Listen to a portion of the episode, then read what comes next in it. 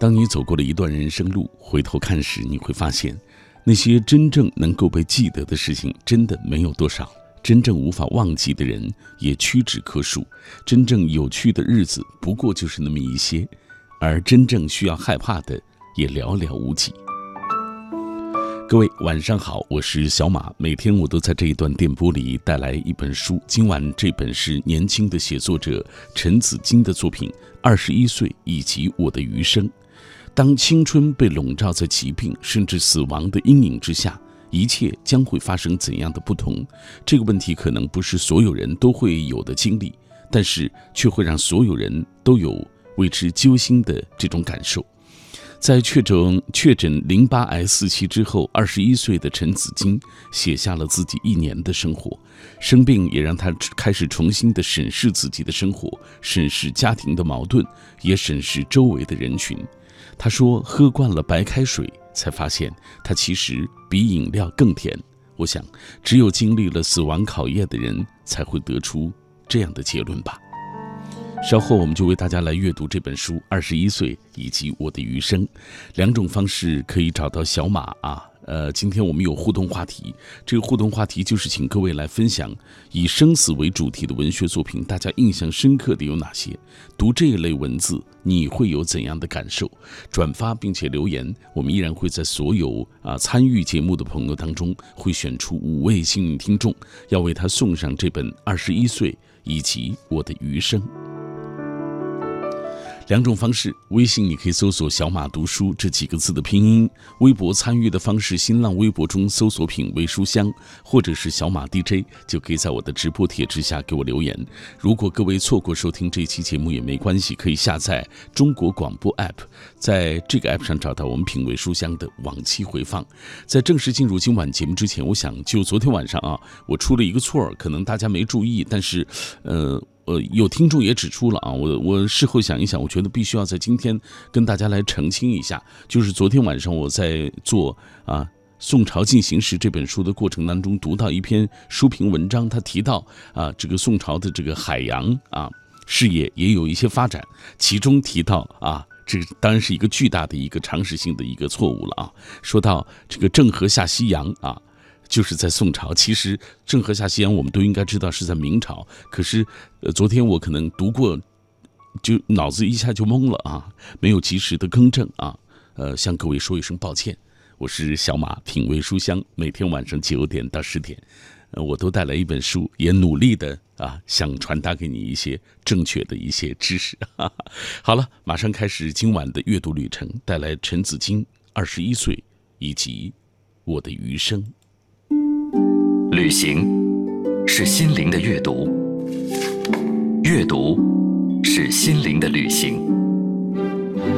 每晚九点到十点，喧嚣落定之后，倦意袭来之前，品味书香，耳边悦动，耳边悦动，心灵旅行，心灵旅行。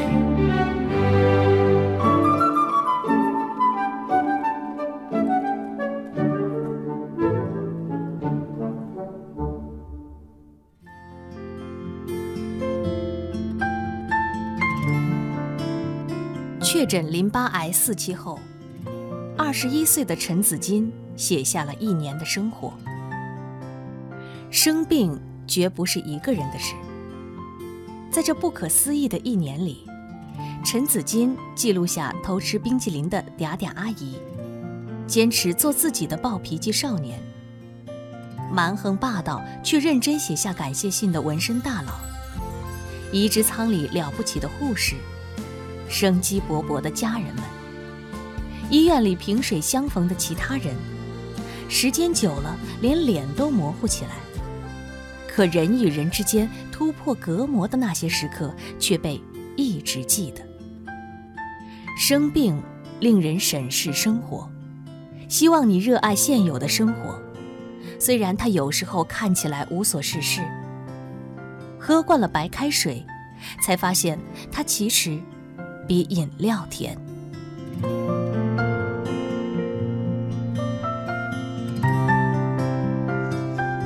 品味书香，今天晚上我带来年轻的写作者陈子金的作品《二十一岁以及我的余生》。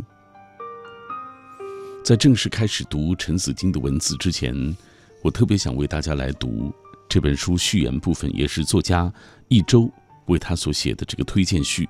是谁在替我们数算着的日子？二零一七年一月二十三日，离过年只剩下四天时间。青年陈子金和自己的母亲去医院做春节前的最后一次复查。他在这部十余万字的抗癌日记当中，显见的记录下一个确凿的日子：二十三日。不到一年前，青年陈子金被确诊为淋巴癌四期。这个在豆瓣阅读平台自我定义为九零后，生于湖北，高龄隐形正太，资深圣母。靠脸吃饭未遂，只好深度挖掘不存在的才华的年轻人，时间轴至此位移，在另外的时空里旋转。消毒水、无菌仓、手术、化疗、恶心、呕吐，深夜闪烁的手机和电脑，陌生到近乎虚构的读者。二零一七年的一月二十三日，七个月之后，这个日子被青年陈子金。如是不露。他说：“抽完血，我便坐在电梯间的椅子上等结果。我妈去加热饭菜。做完移植出舱之后，我依旧按照当时下发的食谱严格控制饮食，上面写着：一年内不要在外面的餐厅吃饭。于是每次来医院，我妈便起个大早，做好中午的饭菜。”拿到医院的微波炉里加热。至于她自己，总是下楼买两个馒头，对付过去。这段文字折射着这部抗癌日记的基本的文风：流畅、平静、显而易见的朴素，并且及物。流畅似乎应该是行文的基本要求，但遗憾的是，这基本的要求如今都会显得稀缺。青年陈子金的文字能力好过我所见识到的很多作家，但我不想使用别的说辞来形容他的文笔，因为除了流畅之外，此处使用任何其他的词藻都会令我觉得是走到了好的反面。这便事关了平静。平静何其难，尤其在我们被铿锵、声嘶力竭、鸡汤美文。以及痞子语言淹没的当下，尤其在一个文学青年记录着自己的抗癌经历之时，可以想见，他能控制住自己汹涌的文学性的抒情企图，几乎算得上是一桩奇迹。但青年陈子金创造了这个奇迹，尽管他还是忍不住透露了自己的秘密。他说：“我生病之后，有一件事情我始终放不下，我没有被。”对任何人说过，因为羞于启齿。可我清楚他对于自己人生的分量。那件事，便是写小说。我得感谢这件事，替陈子金，替我们这些读者。在我想来，正是写小说这件令他放不下、羞于启齿的事情，在极大程度上决定了这部作品难能可贵的平静。同时，也极大程度地赋予了一个罹患重疾的青年精重的气质，从而有力地支撑住他的精神乃至他的肉体。在这件事上，青年陈子清已经站稳了一个写小说者的脚跟儿，那就是放不下，却又羞于启齿。我可能把这件事情的意义说小了，它岂仅仅是写小说那么轻浮？他其实是一个卑微的人必定会有的合格的立场。放不下，于是对生命顽强的眷恋，而羞于启齿，正是生命赋予的，令我们终生震惊不已的那份确凿的写照，宛如生命的底色与秘密。在这个巨大的底色之上，我们终将经历所有肉体的兴衰，经历所有精神的起伏。并且终将惊诧于天地之大不仁，终将怀着巨大的羞怯，去源源不断的感激。在这个巨大的秘密之下，如果你获得了平静，你便获得了尊严，获得了全胜的可能，并且你还终将获得光荣的朴素。青年陈子金的朴素不仅仅关乎他的家世，在我看来，他朴素的根源依然事关羞于启齿，事关那天赋一般的巨大的羞怯的本性。他这样描述自己母亲乘公交车时的情景。他说：“踏上公交车，他给了我两块钱，自己又偷偷的将一块钱的纸币折很多次，浑水摸鱼的扔进了投币口。我说过他几次，他笑笑，下一次却还是只拿一块，我就不管他了。这个细节令我非常的震惊，真的，非常的震惊。”不亚于他对于那些医疗过程的自然主义的记录。我们走出医院，坐上了回家的公交车。我说：“你投两块吧。”他犹豫了一下，最终还是投了两块钱。我挺高兴的，虽然知道下次他还是会只投一块，可我还是高兴。你看。一个命悬一线的青年，在和母亲前往医院的路上，恳求母亲不要失去人之体面。一块钱、两块钱，就是这么微不足道，就是如此的急务。零八 S 七，多么陌生，却真切如铁。二零一七年一月二十三日，青年陈子金想：我想，我们暂时都死不了。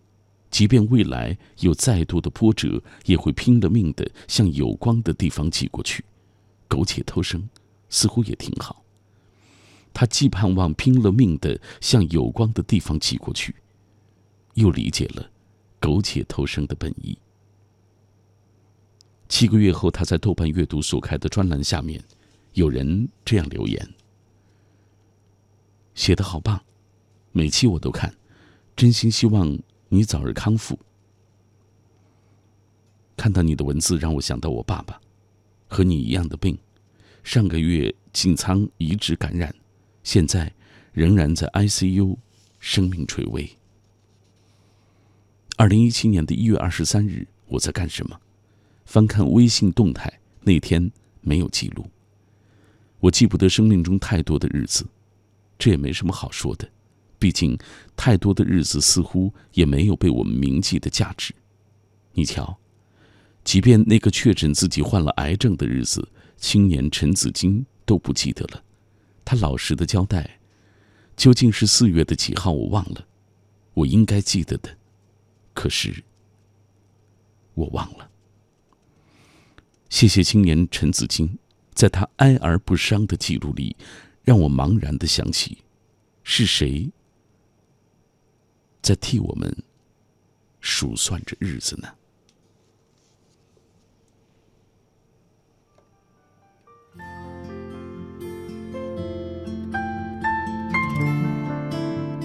确诊淋巴癌四期后，二十一岁的陈子金写下了一年的生活。生病绝不是一个人的事，在这不可思议的一年里。陈子金记录下偷吃冰激凌的嗲嗲阿姨，坚持做自己的暴脾气少年，蛮横霸道却认真写下感谢信的纹身大佬，移植舱里了不起的护士，生机勃勃的家人们，医院里萍水相逢的其他人，时间久了连脸都模糊起来，可人与人之间突破隔膜的那些时刻却被一直记得。生病令人审视生活，希望你热爱现有的生活，虽然它有时候看起来无所事事。喝惯了白开水，才发现它其实比饮料甜。这是品味书香，今晚我带来的是陈子金，二十一岁以及我的余生。这是一位年轻的写作者，在患淋巴癌四期的。四期之后，他写下了这一年的生活，记录下二十一岁和他的故事。接下来，我们请大家听到的是陈子金为我们讲述他写这本书的感受。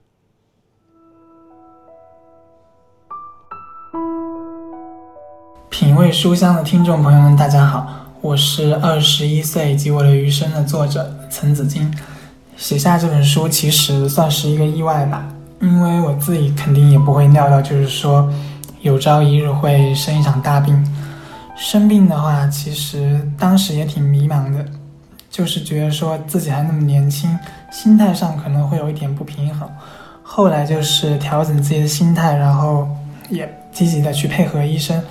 结果就是很顺利的结束了一整年的治疗。当时治疗结束之后，就是待在家里面休养，然后就想说，要不也写点东西吧。因为我自己其实也算是半个文学青年，生病之前就是会写写小说啊之类的。刚好时间也多，那段时间就是比较清闲，所以就顺理成章的写了一整个夏天，然后把那一年在医院的生活记录了下来。这本书写的其实就是我在医院接受治疗的那一年的生活，但也不只是关于我一个人，还有就是像我的家人啊、认识的一些病友啊，他们的一些故事。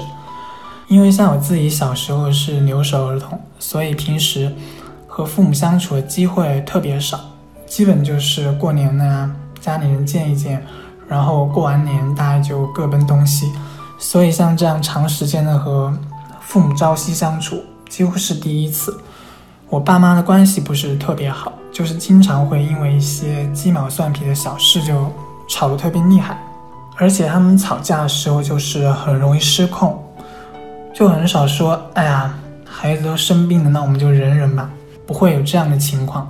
我印象很深刻的一次就是我刚刚打完了化疗，然后他们不知道是什么原因就又吵起来了，就在我病床的旁边吵。我当时就觉得特别不舒服，然后就自己举着吊瓶去走廊里面打针，就是这样的情况还蛮多的。整个治疗过程里，我都需要去消化他们的愤怒，当然我自己也有很多就是情绪不好的时候。这部作品可以说是我对于我们家庭关系的一个审视吧。除了家人之外，另外一个我花了很多笔墨去描写的就是病友。我印象很深刻的一个病友是一个跟我差不多大的男孩子。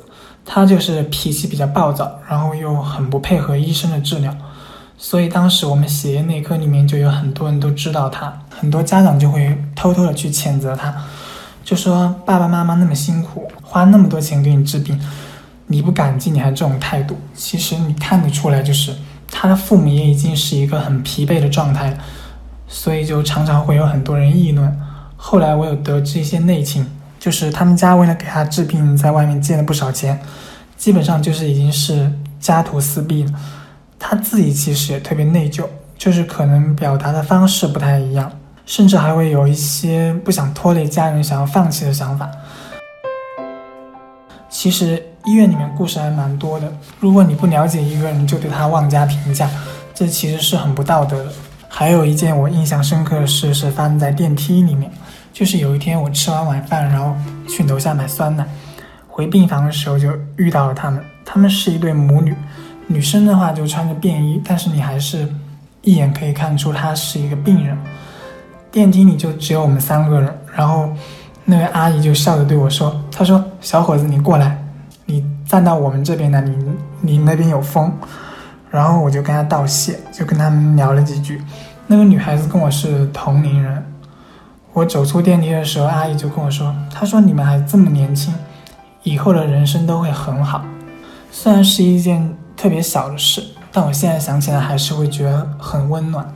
医院就是这样一个地方，它会在一些时刻让人与人之间变得很亲密，然后大家会有一种惺惺相惜的感觉。这种鼓励虽然很小，但其实会记得一辈子。我后来开始写这部作品的时候。嗯，也把这些都写了进去。这本书就是有很温暖的部分，然后也有很矛盾的情感。这部作品对于我个人而言的话，与其说是想要表达什么，我觉得更多是想要记录一些东西，可能会更准确一些。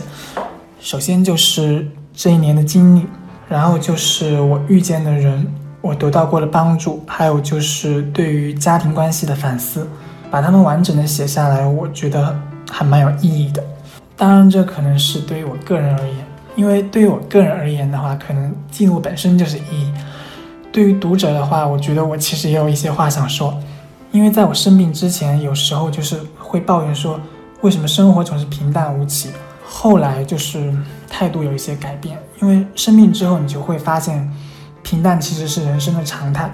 如果你觉得你的生活过于平淡的话，那你可能就是最幸运的一个。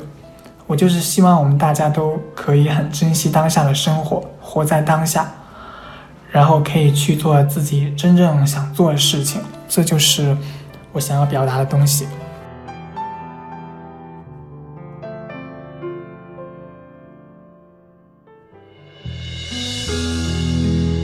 作者陈子金，九五后，豆瓣阅读小雅奖最佳作者。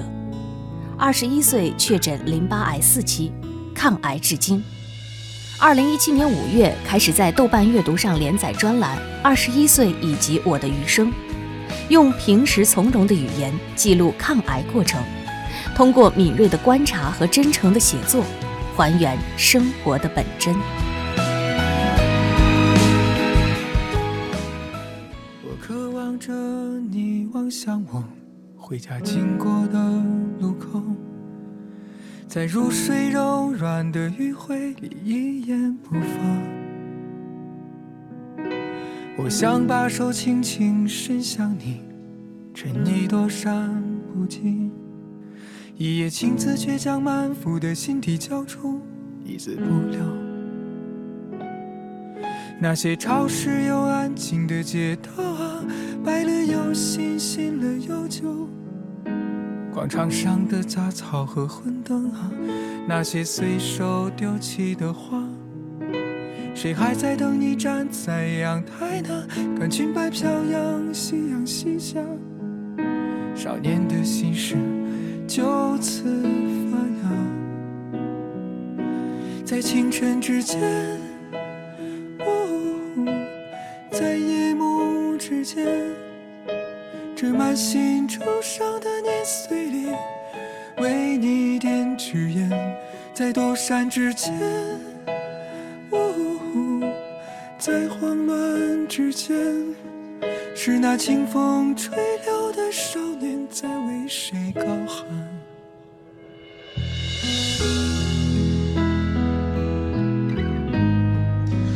书香，今天晚上我们带来的这本书来自于陈子金，《二十一岁》，以及我的余生。在广告之后，我们会继续为大家来介绍这本书。什么？趁人静的时候，你的心事，你的心事。我们的活动剩最后两天了，原价两百八。等等，深夜电台还有文艺的故事和老歌。你好，我是李志，我是李志。晚安时光里没有现实放肆，只有一生一世。先后在一百多个城市落地，一千二百多万人正在为他着迷。全网收听超过十三亿音乐节目，网络播放全国第一。中国广播音乐节目全网第一，喜马拉雅音乐节目全网第一，蜻蜓 FM 音乐节目还是全网第一。听老歌就听李志的不老歌，中国经典音乐节目第一品牌，只在文艺之声晚上。十点，平安车险与您同享大明的快乐知不道。你还在为过年没有礼物而苦恼？你还在为没有体验过好车而惋惜吗？你还在为没有更多优惠的保险产品而发愁吗？你还在为看视频没有会员而懊恼吗？怎么办？怎么办？怎么办？平安一零八财神节帮你办，即日起到二月九号，登录平安好车主 APP 参与财神节活动，快乐瓜分一吨金，每天抽取一吨油，免费好车使用权，视频网站会员卡，服务优惠券，车主积分，每天还有一元和九元的爆款产品秒杀，这么多活动还不赶快去下载一个平安好车主 APP？平安一零八财神节在一起才美好，赶快行动吧！四零零八六个零，平安车险，省心省钱。大明，为什么柜子形状的叫冰箱，而箱子形状的叫冰柜呢？没想到你也考虑过这么有深度的问题。其实，在古代，我们的冰箱是横着的，但是电冰箱传入的时候呢，我们发现它是立着的，插电的冰箱，于是就依然叫冰箱。后来出了横着的，那就只能叫做冰柜啦。家里的冰箱、冰柜区分了两三年，我老叫错。又有冰箱又有冰柜，你是卖雪糕的吧？快乐知不道由平安车险独家冠名播出。文艺之声，FM 一零六点六，交通路况。来关注最新的路上路上的情况。目前宋庄路南向北方向，从顾六条到顾三条有五百二十米的拥堵；大洋房路南向北十里十八里店北桥附近有六百三十米的拥堵，平均速度低于每小时四公里。而上地五街西向东方向，从上地西路到京包高速有六百米的拥堵，提醒各位注意。文艺之声，FM 一零六点六，天气预报。欢迎和小马一起来关注天气。北京今天夜间晴，最低气温零下十摄氏度；明天白天晴，最高气温三摄氏度。今明两天天气较好，但是考虑到天气寒冷，风力较强，推荐各位还是进行室内运动。昼夜温差比较大，体质较弱的朋友注意防护。海洋的快乐生活。也许有朋友不不解啊，说为什么我要给自己定一个读书计划？其实，朋友们，读书啊，就是我一直保持的一个习惯。小时候呢，我贪玩，不爱学习，更别提读书了。我妈就教育我，跟我说：“儿子，读书是你唯一的出路，你要努力读到研究生、博士。”我说：“为啥呀？为啥？到时候你还娶不上媳妇儿，就可以说是自己要求太高了。”想要更多香料，敬请关注每晚五点海洋现场秀。一些网络贷款平台通过无需担保、无需资质等方式，欺骗在校学生办理高息贷款或借现金。北京银行提示您：拒绝校园贷、现金贷，营造健康学习环境。金融知识进万家，安全相伴你我他。北京银行月行世界签，轻松线上办签证，手机下单，快递上门，免费送拒签险，覆盖四十二个国家地区，进度查询一目了然。关注北京银行月出国微信公众号，立刻办理，享优惠价格。中央人民广播电台文艺之声，FM 一零六点六，生活里的文艺，文艺里的生活。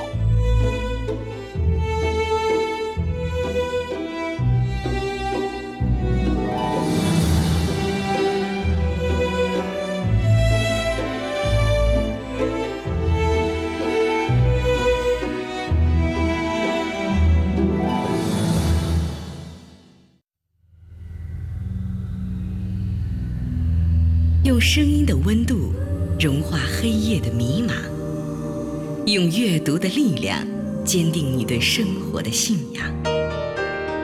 每晚九点到十点，品味书香，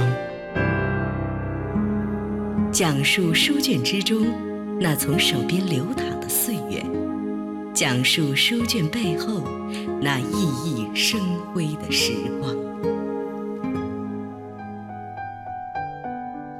每晚九点到十点，在北京夜空下的这段电波里，小马都会带一本书跟各位一起分享。今晚这本是陈子金的《二十一岁》以及《我的余生》。我们究竟该如何面对突如其来的人生巨变？疾病和死亡的威胁会如何改变家庭关系的每一个细节？而重症病房里浓缩着怎样的人生百态？在这本书里，陈子金忠实地记录下自己的观察和感受。那稍后我们继续为大家阅读这本书。听节目的过程中，也欢迎各位跟我们保持紧密的联络。今天话题说到以生死为主题的文学作品，各位印象深刻的有哪些？读这类文字，你会有哪些感受？转发并留言，我们依然会选出五位幸运听众，要为他送上今晚的这本书。塞北惊鸿说，生与死很现实的摆着，文学作品也是无法回避。比如汤显祖在《牡丹牡丹亭》中的真情，生可以死，死可以生，让人慰藉；莎士比亚《罗密欧与朱丽叶》却以阴差阳错的有情人的殉情，让人无奈感伤。大多谈生死，多是劝导人们在无常的命运中珍爱此生；而德国的叔本华却以论自杀。大谈特谈自杀的无上人生意义，但是他自己却年高寿终，多少显得这老儿不够厚道。而萧红生死场的村人，从麻木的活着到为了赶走侵略者去敢死，升华了生死的命题。平凡如你我，面对生死做不到捐躯赴国难、视死忽如归的壮烈，也无法做到像嵇康临行前抚琴广陵，像金圣叹在砍头前幽默一把。但是能做到的，就是活着的时候坦然经历一切，走到生命尽头，让心无所憾。谢谢塞北惊鸿每天带来这么好的文字。记忆长歌说：“死生亦大矣。”岂不痛哉？王羲之《兰亭集序》里道出古往今来的人对生死的诸多放不下，就像庄周看淡生死、为亡妻鼓盆而歌的洒脱，始终是异类；达官如苏轼者，也不免为亡妻作“十年生死两茫茫”这样的悼亡之词。当代哲学家周国平一直无法释怀他的爱女的早夭，一部《妞妞》浸透着他对生死无力的。爱与痛的挣扎，今生之前谁是我？今生之后我是谁？困扰了多少南行北往的客？智者如孔老夫子也只能以啊未知生焉知死来打马虎眼儿。世纪老人张中行以顺生论来表明自己的态度，那就是顺应生命，活好此生。史铁生、邵道生都以残躯、残病之躯，用他们的文字启迪读者，学会生存，拥抱生活，生不贪念，死不妄怨，一切顺其自然，也许就是最好的状态。小摩托百唱说，在浩瀚广阔的宇宙当中，每个人的生命都显得很渺小。之前看一个人的朝圣，觉得特别特别的温暖，有一个人为了你不停的走下去，也许。呃，至于必将抵达的生命终点来说，那个人所带来的温暖，更有一种勇气和力量的意义。兵临城下说到有关生死的这样的文学作品，他说：“相约星期二，活着，生死疲劳，人生不易，生命坚强。如果人人都能如啊一些啊莫里老人临终感悟的那样，人生必定又是另一番景象。”遗憾的是，有几人能真正做到呢？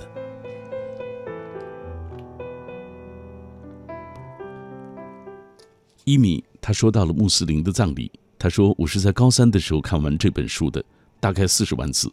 当时读的时候哭了三次。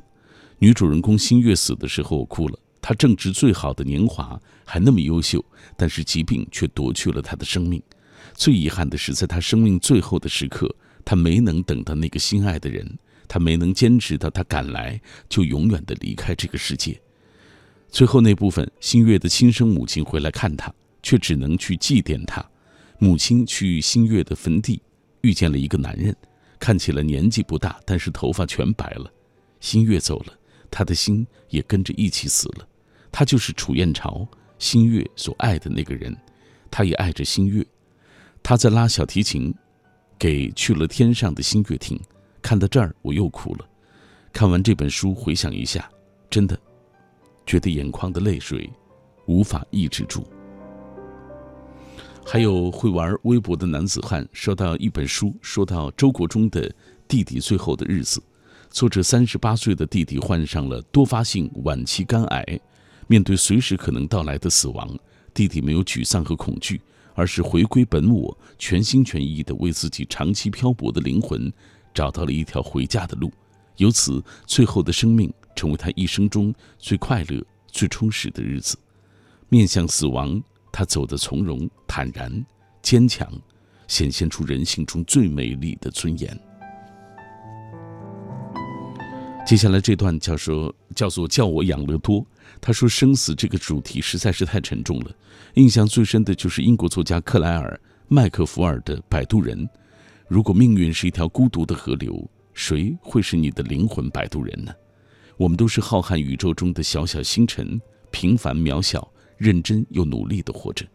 关于生死的文字，总给我带来生生不息的希望和与命运抗争的力量。希望所有的故事。都以温暖的结局来收场。品味书香，我们今天晚上之所以讨论生死的这样的主题的文学作品，是因为今晚我们介绍的这本书来自于年轻的陈子金。在确诊淋巴癌四期之后，二十一岁的陈子金写下了他之后一年的日子。这一年，他究竟是怎么过的？接下来，我们就为大家打开书，阅读他所写到的故事。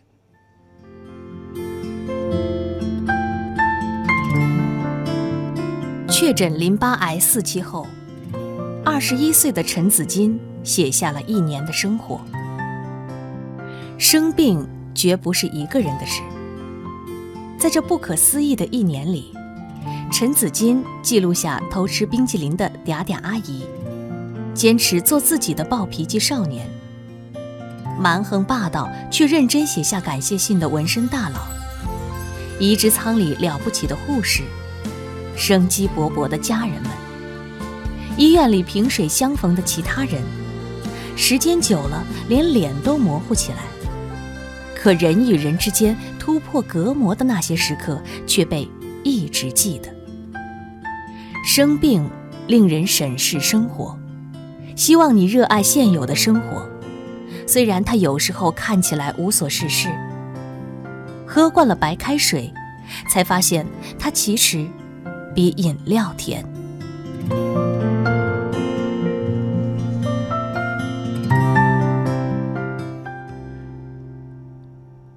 二零一七年的春天快要结束的时候，我开始动笔写一部长篇纪实散文，书名是老早便在医院里取好了的，只等着治疗结束，一切尘埃落定。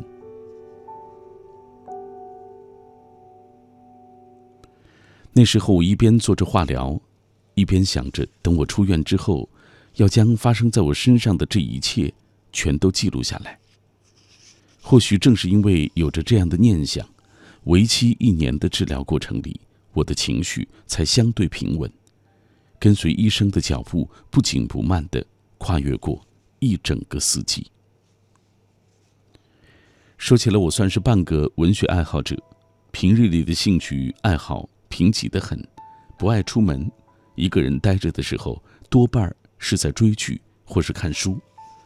二十刚出头、热爱文学的年轻人，几乎都有一个看似遥不可及却热忱的梦想，那就是出版一本印着自己名字的书。而我在医院里的那一段经历，让我似乎隐约的知道，写下它，我的生活会有些许的不同。这就是写下这本书的初衷，也许在你看来功利的很。写完第一章之后，我几乎是习惯性的将它投给了学生时代爱看的杂志。尽管那个时候，我其实已经好几年不看那种类型的杂志了。他的投稿邮箱排在最近联系人的最上方。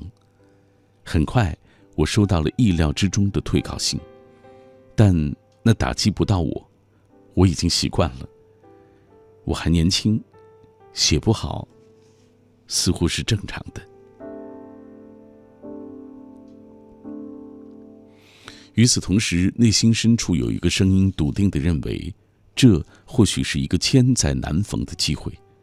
市面上有关癌症的记录并不多，也许我可以因此而被读者注意到，将它作为一个桥梁，借此让大家开始关注我后续的写作。在我心里，这显然是走了捷径。走捷径让人脸红，就像学生时代开后门进快班一样，但。我又不是没开过。写了几章，手头有了一定的存稿之后，我便将这部作品发表在了豆瓣阅读。起初也是反响平平，愿意点开看的人寥寥无几。我每天为点击量焦灼，心里隐约在抗拒着一个事实：如果连写特殊题材都无人问津的话，那写作显然是将我拒之门外了。为了增加一些阅读量。我开始试图从其他的渠道做努力。我这人是一个脸皮很薄的人，在有陌生人的场合几乎不会出声，和半生不熟的人擦肩而过会不自觉的低下头去，在网上也很少发言。可那段时间，我开始不厌其烦的，在每一条微博热搜的热门评论下宣传自己的专栏，一条一条的复制粘贴。熟悉网络语境的人当然知道，这样的行为很容易招致他人的厌烦。有不少网友质疑我此举的目的，可我还是不愿停下来。我觉得这是我人生最后的机会。每一次点开微博，都变得诚惶诚恐，可心里清楚的很。这是自己的选择，无论面对怎样的非议，你都必须要去接受它。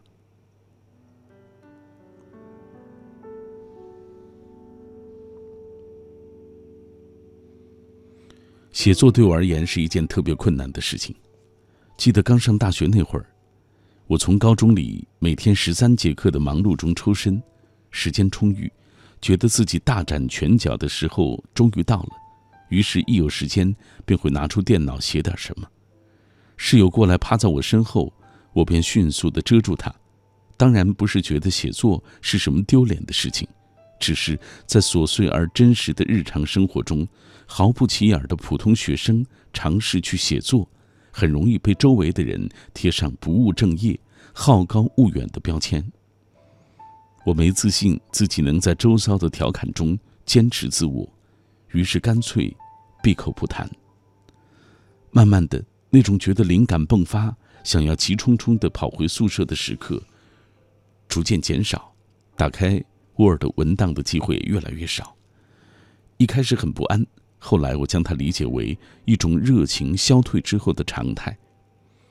我说服自己，大家都会面临这样的处境之后，觉得身处其间也理所当然，于是写的越来越少。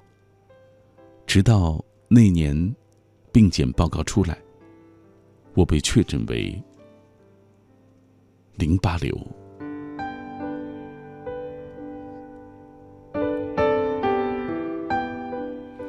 开始写作《二十一岁以及我的余生》这本书的时候，是在治疗告一段落之后。至于治疗期间为何从未提笔，明明当下的情绪最为贴合才对，可能是觉得。很多事情得等到它全然沉落下来，回头才能看清全貌。贸然下笔，令人胆怯。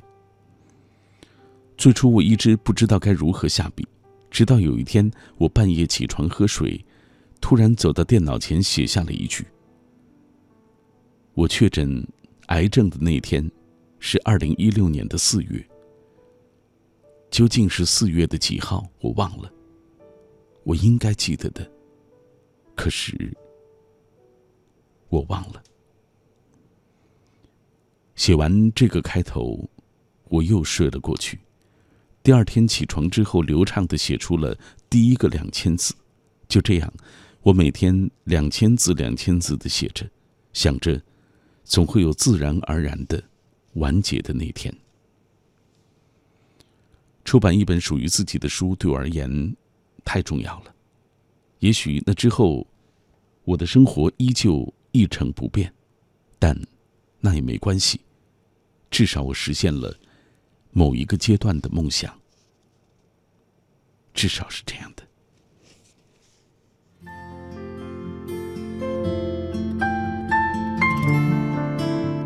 确诊淋巴癌四期后，二十一岁的陈子金写下了一年的生活。生病绝不是一个人的事。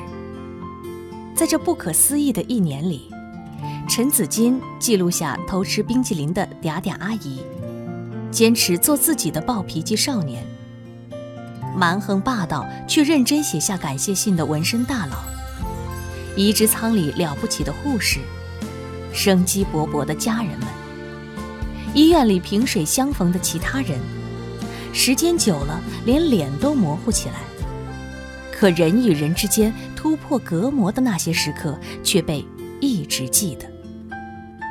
生病令人审视生活，希望你热爱现有的生活，虽然它有时候看起来无所事事。喝惯了白开水，才发现它其实比饮料甜。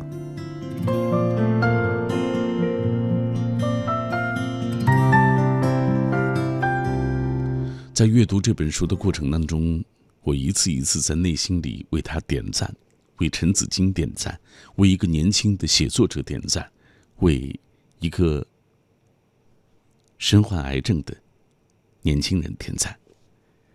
陈子金，他的这本书当中真实的记录下，他得癌症晚期，淋巴癌四期这一年当中，他的生活当中发生的一些变化，还有他与父母之间的关系。比如说这段，他写到他的父亲，当说出他的病情的时候，他爸爸的状态。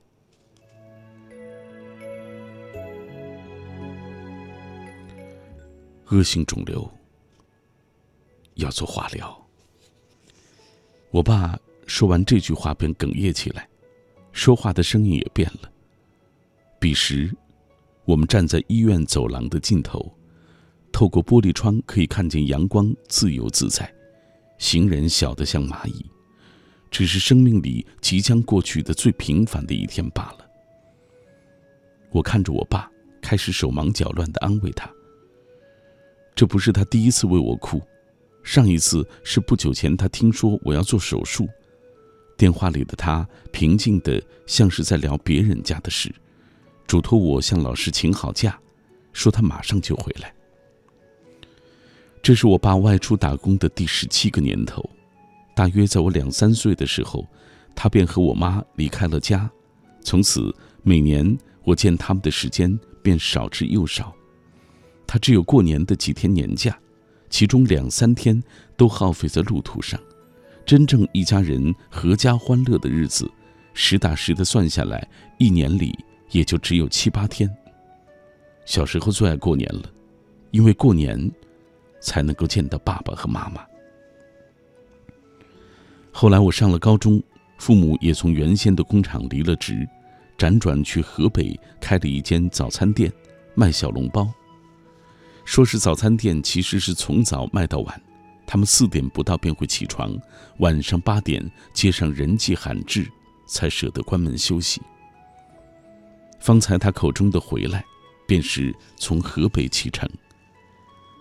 我站在武汉同济医院的门口，隔着老远就看到有人招手，接着我爸便走了过来。他穿着我高中时候气质的一件旧毛衣，看起来十分的滑稽。我们的话不多，拖着箱子挂了门诊。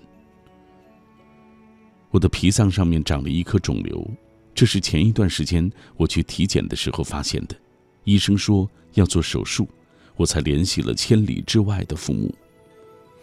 那时候似乎谁都没有当回事儿，直到他听说这可能并不是一个小手术，当医生说只能把脾脏全部切除时，我爸抗拒的摆了摆手。径直的推门走了出去，走出诊室的那一刻，他便哭了，边推着箱子边哭。医院里人潮涌动，下手扶梯的时候，有不少人好奇的打量着他。我安慰他说：“爸，别哭了，不就是做个手术吗？”在我接受的教育里，父亲永远是山一样的形象，是足以信赖的依靠。这十几年来，我和他相处的时间虽寥寥无几，可我心里早就擅自将他塑造成那样的存在。我爸说：“不是，我就是觉得，觉得你还那么年轻。”他几乎话不成句，眼泪大颗大颗的掉下来，悲伤的不能自己。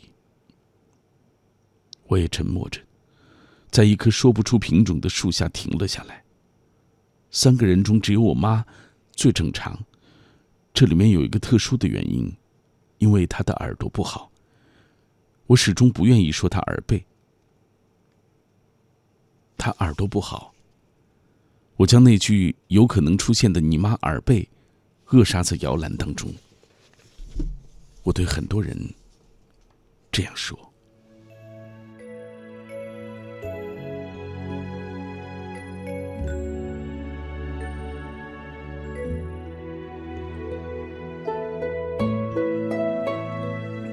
这是品味书香，今天晚上我带来的这本书其实我自己非常的喜欢，我也推荐给大家啊。呃，来自于年轻的陈子金，只有二十岁出头左右。